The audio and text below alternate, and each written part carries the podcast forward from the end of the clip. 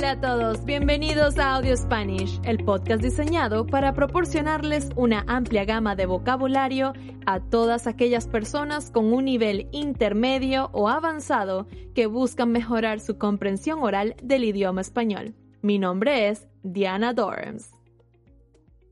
Y este es episodio número 12, mitos y verdades sobre los gatos. Debo admitir que desde joven siempre quise tener un perro. Cada Navidad les pedía a mis padres un perrito, pero ellos, por ser mayores, entendían las responsabilidades que un perro acarrea. Tuve dos, pero no vivían conmigo en casa, sino en una finca, un terreno más espacioso en el que ellos podían vivir libremente. Así que realmente no tuve la oportunidad de familiarizarme con una mascota. Pude haber pedido un gato, pero mis padres no lo hubiesen aprobado. Varias veces rescaté gaticos de la calle, pero yo tenía muchos estereotipos sobre los gatos. Mi familia constantemente me decía cosas negativas sobre los gatos. Así que crecí pensando que era mejor mantenerme alejada de ellos.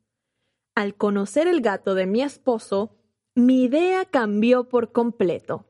De repente, tener un gato sonaba como la idea perfecta. A principios del 2020, afortunadamente, pude adoptar a mi querido gato Habibi. Habibi, que significa mi amor en árabe. Él me enseñó que muchas de las cosas que me habían dicho sobre estos animales no son ciertas y otras que sí lo son.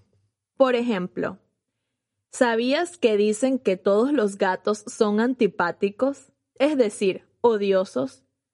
Pero en realidad, muchos de ellos son sumamente amorosos y afectuosos. Ellos demuestran su afecto de una forma única que no siempre es tan obvia. Si quieres un gato y sientes que para ti la personalidad es realmente importante, te recomiendo que adoptes un gato después de su primer año, para que su personalidad ya se haya desarrollado. Yo estuve varias semanas conociendo a diferentes gaticos, jugando con ellos y analizando sus actitudes para tomar la decisión correcta y elegir al nuevo miembro de la familia con esperanzas de que se llevase bien con todos nosotros. Escogí a uno con personalidad de perro, en serio, dulce, amistoso y juguetón. De hecho, mi gato jamás me ha rasguñado a propósito. Que por cierto, hablando de rasguños, otro mito es que a los gatos se les pueden remover las garras, las uñas. Eso no es cierto. Por favor, no lo hagan. Los animales necesitan sus garras. Volviendo al tema, muchas veces nosotros los humanos queremos que los animales nos demuestren amor de la misma forma en que nosotros lo damos. Los gatos nos recuerdan que el amor es recíproco, es decir, va en ambas direcciones. Uno da y el otro recibe. Con mi gato Habibi hay veces en que yo quiero abrazarlo y besarlo, pero de la misma forma como sucede con las personas, él no está de humor. Es importante respetar sus espacios. Yo tengo que aprender a leer su comportamiento y a entender lo que él está tratando de comunicar. Otras veces, cuando no lo estoy buscando, él viene a mí y se acuesta en mis piernas, en mi regazo. Cuando eso sucede, yo trato de aprovechar el momento y disfrutar de su compañía. Mi gato es tan único que a veces pienso que solo le falta hablar. Cuando él quiere jugar, me trae sus ratones de juguete. Y de igual forma como haría con un perro, yo se lo lanzo y él me lo trae. Yo sé que los gatos se pueden entrenar, pero con Habibi él ya vino aprendido. Es que realmente soy afortunada de tenerlo. Otro mito sobre los gatos está relacionado con la enfermedad de la toxoplasmosis. Como mencionaba anteriormente, en mi familia existen muchos estereotipos con respecto a los gatos y se dicen cosas ilógicas o que no son basadas en estudios científicos. La toxoplasmosis es una enfermedad que resulta de la infección con el parásito Toxoplasma gondii, uno de los parásitos más comunes del mundo. Muchos en mi familia me decían que los pelos de gato dejaban a las mujeres estériles, sin poder tener hijos, y que por eso no se debían tener gatos en casa. Con el tiempo entendí que se referían a la toxoplasmosis, ya que si una mujer contrae la enfermedad, se le será difícil quedar embarazada o los fetos nacen antes de tiempo. Pero no se transmite con el pelo de gato. La infección generalmente ocurre al comer carne contaminada poco cocida, al comer vegetales que no han sido lavados de forma correcta o al beber agua sucia. Es decir, que la enfermedad se puede contraer sin necesidad de involucrar al animal. Si por mala suerte tu comida mal lavada o tu carne de pollo están contaminadas, fácilmente te puedes enfermar.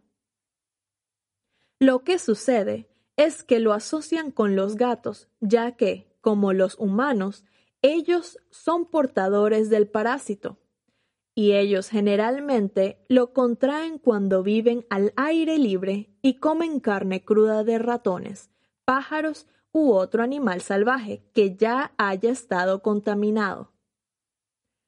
Los parásitos viven en las heces, el pupi, por varios días y cuando nosotros por accidente tocamos el excremento, y luego no nos lavamos las manos y nos tocamos la boca o los ojos, entonces nos podemos enfermar.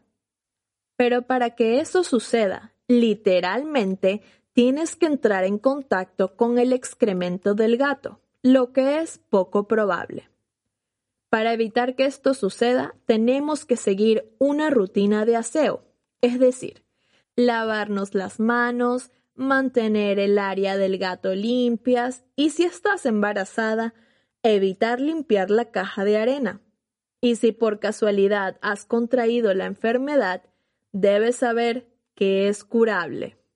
En realidad, los gatos son animales muy limpios. Ellos están constantemente lamiéndose el pelaje, que es como tomar un baño, y por lo general siempre hacen sus necesidades en la caja de arena. Y hablando de baño, otro de los mitos es que a los gatos no les gusta el agua. Pero esto no es cierto. En realidad, a ellos les gusta jugar con el agua, siempre y cuando esté a una temperatura aceptable o tibia, ya que debido a su pelaje a ellos les da más frío. Lo más importante es introducirlos al baño de una forma entretenida y saludable para evitar que ellos tengan malos recuerdos del agua. Otro de los mitos es que dicen que tener un gato de raza, como por ejemplo el siamés, el persa, el bengala u otros, es mejor que tener uno de raza mixta, de los que ves generalmente en la calle o en los refugios de animales. Como les mencioné en episodios anteriores, yo tuve la oportunidad de trabajar en una fundación rescatando animales de la calle y en mi experiencia les puedo asegurar que muchos de esos animales son más agradecidos de lo que se imaginan. Al adoptar, estás salvando vidas. Estos son animales que han sufrido o han tenido una vida difícil y desearían tener una cama en donde dormir y una familia para amar.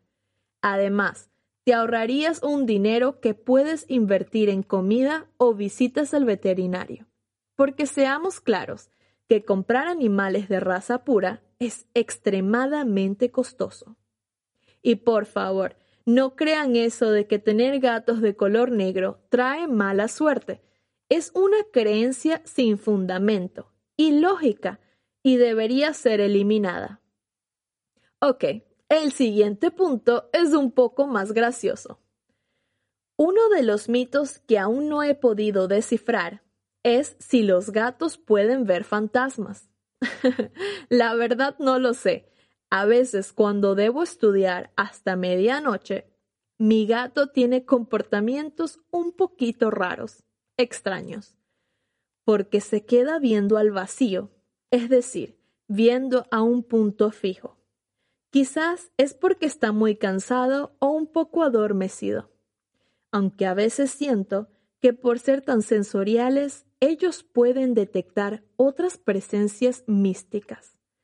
Pero no me hagan caso porque la última vez me di cuenta de que mi gato simplemente estaba muy atento al sonido que venía de los ronquidos de mi esposo.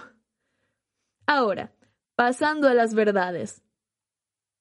Los gatos necesitan mucha atención, ya que para mantenerlos saludables y en buen estado es necesario cepillarles el pelo, cortarle las uñas, ponerle las vacunas y asegurarse de que el área en el que habitan sea seguro para ellos, porque son como niños de dos años. Por ejemplo, hay muchas plantas que son tóxicas para los gatos, como los pinos de Navidad o el eucalipto.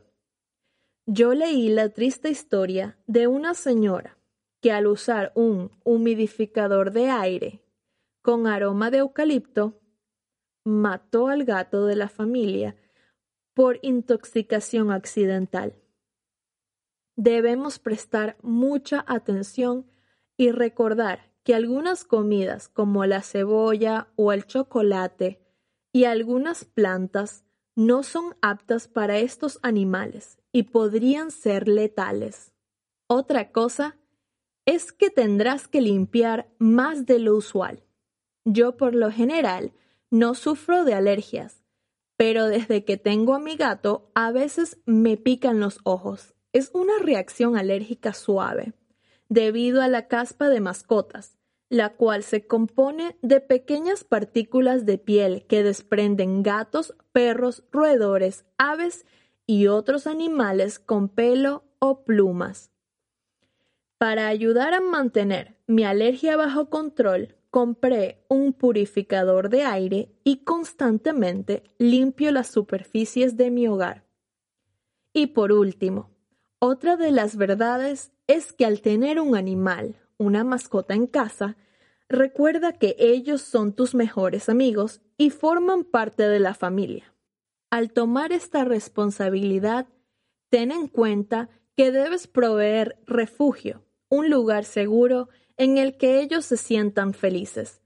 Debes proveer comida de calidad para que en el futuro no tengan problemas de salud.